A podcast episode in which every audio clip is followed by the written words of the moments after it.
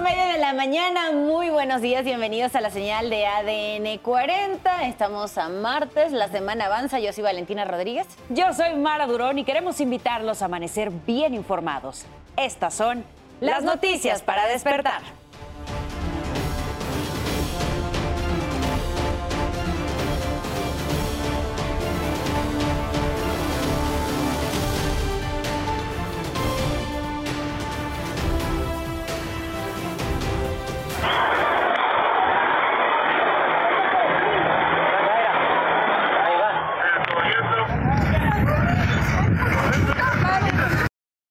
Menor muerta y tres detenidos por balacera en fiesta patronal de San Miguel Topilejo en la alcaldía Tlalpan. Riña al interior del penal de Santa Marta Catitla deja tres internos muertos. Muere uno de los tres turistas argentinos atacados con un machete en una playa de Oaxaca. Extienden al estado de Guerrero la búsqueda de Leslie Martínez, presuntamente asesinada por su expareja sentimental en el estado de Morelos. Nuevo tiroteo en Estados Unidos dejó cuatro muertos y nueve heridos en Nuevo México. No se pierda más adelante la buena noticia del día. Le mostraremos una aplicación desarrollada para detectar si un pequeño tiene autismo. Fue creada en Nuevo León y se busca que sea implementada en el sistema de salud del Estado. ¿Qué pasó durante la madrugada de este martes? Nos los cuentas tú, Oscar Mendoza. Adelante. Muy buenos días. ¿Qué tal? ¿Cómo están? Muy buenos días. Vamos a ver qué es lo que ocurrió esta noche y madrugada en nuestra guardia nocturna. El día de ayer, alrededor de las 9 de la noche, se vivieron momentos de tensión en el reclusorio varonil de Santa Marta, Catitla, debido pues, a la muerte de tres reos en el interior después de una riña. Pero vamos a ver toda la información en la siguiente nota. La tarde de este lunes, durante una riña, fueron asesinados tres reos al interior del penal varonil de Santa Marta. Los fallecidos purgaban condenas por los delitos de homicidio, robo y secuestro. Ocurrió en el ala A en la zona conocida como Diamante. A las 9 de la noche llegaron cientos de uniformados metropolitanos para reforzar la seguridad. La información del suceso fue difundida a través de medios de comunicación y en redes sociales. No nos han dicho nada, nosotros nada más sabemos en base a las noticias de la situación que se está presentando ahí adentro. hay una versión de un tuit que se manejó anónimamente donde había varios heridos y que no, o sea que sí eran los tres muertos, pero que había varios heridos. Fue entonces que comenzaron a llegar decenas de familiares para averiguar el estado de salud de los internos. Díganos dónde fue el problema y los nombres de los que están muertos. Pues nomás que había muertos y heridos, pero no nos dicen quiénes. Es lo que queremos saber, quiénes son los heridos y quiénes son los muertos. Al no recibir respuesta, entraron a la fuerza para exigir información. A las 12 de la noche salió el director de Reinserción Social Gerardo Lobato para explicar lo que había ocurrido y mantener la calma de los inconformes. Las familias que tuvieron la desfortuna de que su familia se había involucrado en esta riña fueron tres familias. Esas tres familias ya fueron informadas. Si ninguno de ustedes ha sido informado, si ninguno de ustedes les han llamado a sus casas, a sus teléfonos, no hay ningún problema. Por este suceso, el director del reclusorio y el subdirector de seguridad fueron cesados de sus cargos y la Fiscalía de la Ciudad de México ya abrió una carpeta de investigación. Hasta aquí la información que yo les tengo. Eh, que tengan excelente martes. Yo regreso con ustedes un poquito más adelante. Buenos días. Oscar, muchísimas gracias por el reporte. Te vemos en el resto de los espacios de ADN 40. Por lo pronto quiero invitarlos también a que visiten nuestro sitio web. Nos encuentran como www.adn40.mx. Aquí podrá encontrar toda la información que necesite y en el momento que la requiera. Vamos a revisar también en las calles en este momento en la Ciudad de México. Hay buen avance en Avenida Río Churubusco en ambos sentidos, entre Calzada de Tlalpan y Avenida Universidad. Las condiciones meteorológicas en nuestro país tenemos ya de salida el Frente Frío número 55 ya estará dejando de afectar el territorio nacional. Sin embargo, se espera que todavía para este martes se registren algunas lluvias debido a canales de baja presión que tenemos al interior de la República Mexicana. Tenemos eh, también eh, en el, en el sureste y en el norte podrían presentarse principalmente las lluvias más fuertes. Recuerdo ya el Frente Frío número 55 se ubica en Estados Unidos. Se espera que para este martes deje de afectar el eh, territorio nacional. Las lluvias más intensas para este martes, San Luis Potosí, Tamaulipas y también en Nuevo León. Ahí se estarán registrando las lluvias más fuertes para que lo tenga en cuenta. Le recuerdo también que en ADN 40 evolucionamos y queremos estar más cerca de usted. Por eso lo invito a reportar a través de todas nuestras redes sociales con el hashtag Ciudadano en Tiempo Real cualquier denuncia, reporte o situación que le inquiete.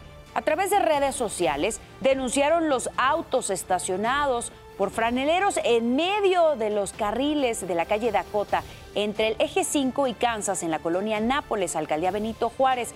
Ahí están precisamente las imágenes que, con las que denuncian estos vehículos que dejan estacionados a mitad de la calle, obviamente obstruyendo el tránsito, complicando la vialidad en esa zona. Les recuerdo que mi compañera Sara Uribe estará a las 12 del día leyendo todo lo que nos manden con el hashtag Ciudadano en Tiempo Real. También en tiempo real vemos cómo son las primeras horas desde Angelópolis en Puebla. Nos vamos ahora al plano internacional y vemos varias vistas desde Reino Unido. Son las 5 con 36 minutos de la mañana. Seguimos con la información. Nos vamos con este resumen. Un percance vial en Zapopan, Jalisco, desató la furia de un automovilista. El hombre que viste short y playera azul rompe con un palo las ventanillas de un camión de transporte público. Aunque no se ve en el video, los medios locales informaron que el violento sujeto también atacó al chofer de la unidad.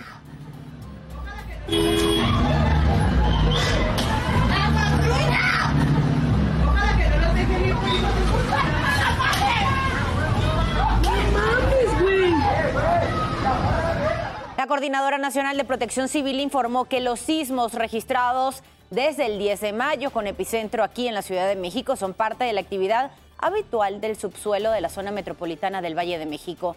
Precisó que la actividad sísmica en la capital no está relacionada con la reciente actividad del volcán Popocatépetl, ni tampoco con la actividad sísmica de otras regiones. Se trata de fenómenos geológicos independientes. También recordó que la alerta sísmica no se activa con estos sismos locales, porque el sistema está diseñado para alertar sobre sismos lejanos, originados principalmente en la costa del Pacífico y que sean potencialmente peligrosos. La jefa de gobierno de la Ciudad de México, Claudia Sheinbaum, anunció un convenio de colaboración entre autoridades y la Asociación Mexicana de Instituciones de Seguros para que en caso de un accidente automovilístico menor, también llamados choques lamineros, los conductores de los autos colisionados puedan liberar las vialidades sin que esto afecte su derecho a la reclamación de la indemnización del siniestro. Cabe recordar que actualmente el 80% de los choques viales en la capital son de este tipo y que cuando suceden afectan muchísimo el tráfico de la ciudad. Esto es algo muy bueno porque disminuye el tránsito y esto es gracias pues a la colaboración que tenemos con las distintas aseguradoras que permiten que esto sea posible. ¿En qué casos no funciona? Pues cuando son choques graves, si hay un lesionado grave, si hay alguien que lamentablemente falleció o si se dañó gravemente alguna vía pública o si alguien venía en estado de ebriedad.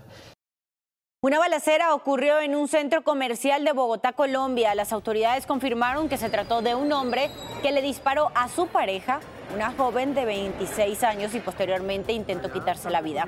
Ese sujeto alcanzó a ser trasladado a un hospital, aunque se encuentra en estado grave. Allá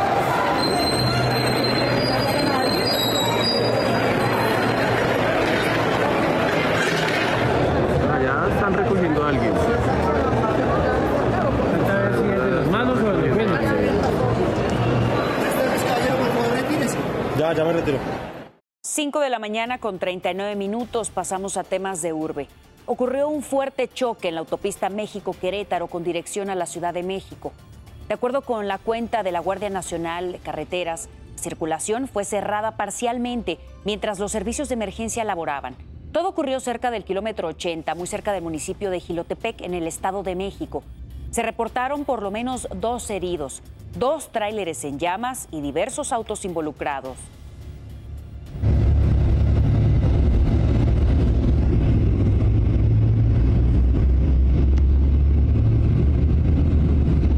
Secretario de Seguridad Ciudadana de la Ciudad de México, Omar García Harfuch, informó que tres internos murieron durante una riña en un módulo del Cebarezo, del Cerezo del Penal de Santa Marta Catitla en la alcaldía Iztapalapa. Las personas privadas de la libertad estaban acusadas de homicidio calificado, robo y secuestro. El funcionario informó que el director del penal y el subdirector de seguridad fueron destituidos. Una menor muerta, varios lesionados y tres detenidos fue el resultado de un ataque armado durante una fiesta patronal en el pueblo de San Miguel Topilejo, en la alcaldía Tlalpan. Elementos de la Secretaría de Seguridad Ciudadana atendieron el reporte de disparos en el evento. Al llegar ayudaron a los lesionados e implementaron un operativo para dar con los responsables, a quienes les aseguraron 27 dosis de droga y un arma corta. Entre los heridos hay cuatro menores que son atendidos en el hospital de Tlalpan.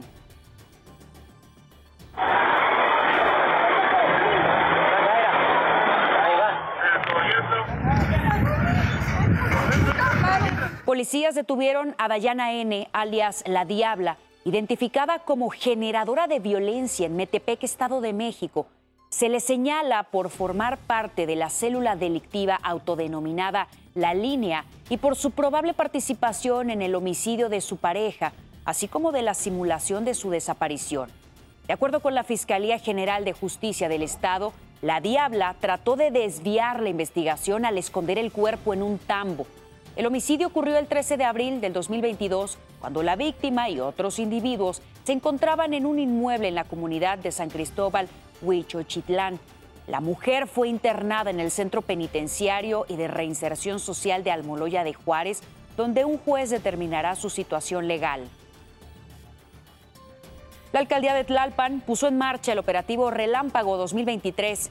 Con este se atenderán zonas prioritarias y pondrán guardia para atender de inmediato los casos de inundaciones. Durante el comienzo del operativo, la alcaldesa Alfa González informó que tendrán especial atención en 14 puntos de recurrentes inundaciones que están distribuidos en zonas como Villajuapa, Ajusco Medio, Centro Histórico, así como los pueblos originarios. Destacó que en un año redujeron el 50% de los puntos que se inundaban porque pasaron de 28 a 14. El operativo relámpago es una prioridad, porque la prevención y la atención de emergencias en eventos climáticos como las lluvias torrenciales permite salvaguardar a las familias, su patrimonio, garantizar la seguridad de comunidades enteras y lo más importante, la vida de las personas. 5.43 minutos de la mañana pasamos a otra información, a la información deportiva con las siguientes breves. Arrancamos con la información deportiva para despertar. Las semifinales del torneo Clausura 2023 ya tienen fechas y horarios definidos, luego de la ronda de cuartos de final. Después de 19 años de trayectoria, Efraín Velarde anunció de manera oficial que tomó la decisión de retirarse del fútbol. Las mexicanas Luria Diosdado y Joana Jiménez lograron ganar la medalla de oro en la prueba de dueto final en la Copa del Mundo de Natación Artística. La selección de Uruguay hizo oficial la llegada de Marcelo Bielsa como nuevo director técnico de la Garra Charrúa de cara al ciclo clasificatorio para la Copa del Mundo 2026. El tenista español Carlos Alcaraz quedó eliminado de la tercera ronda del Masters de Roma tras caer en dos sets ante el húngaro Fabián Morozán. Con información deportiva de Mauricio Ramírez, ADN 40. Se juega por la historia. Por el honor. Esto es el Clásico Nacional Chivas América. Semifinal ida el jueves a las 8.10 de la noche por Azteca 7. 5 de la mañana con 44 minutos. Pasamos a temas internacionales. Cuatro muertos y nueve heridos, entre ellos dos policías, es el saldo de un tiroteo en Farmington, Estados Unidos. De acuerdo con el Departamento de la Policía, el atacante fue abatido y actuó solo. Hasta el momento se desconoce la identidad del agresor. Varias escuelas cerraron de forma momentánea como medida de precaución. Al menos seis muertos y 30 personas desaparecidas dejó un incendio en un hostal de cuatro pisos al centro de Wellington, Nueva Zelanda. De acuerdo con reportes, ocurrió en un inmueble ubicado en la calle Adelaide. Bomberos atendieron a 52 personas y se tiene conocimiento de que el hostal tiene capacidad para 92 huéspedes. Algunas versiones señalan que el fuego habría sido provocado. El gobierno de Kenia asumió la responsabilidad de las muertes de 201 fieles de una secta cristiana en el sur del país. Ayunaron hasta morir en el bosque Shajajola para después supuestamente reunirse con Jesucristo. Del total de las víctimas, ocho murieron después de ser rescatadas, mientras que el resto ha sido exhumado en su mayoría de fosas comunes. Además, más de 600 personas siguen desaparecidas.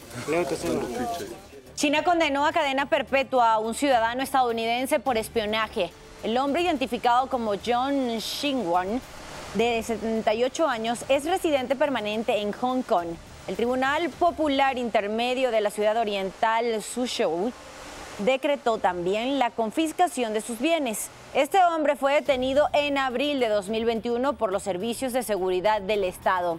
La sentencia se produce después de meses de tensiones entre Beijing y Washington a raíz de asuntos como el globo abatido en territorio estadounidense, los desencuentros con respecto a Taiwán y la guerra en Ucrania, así como la posible prohibición de la aplicación TikTok.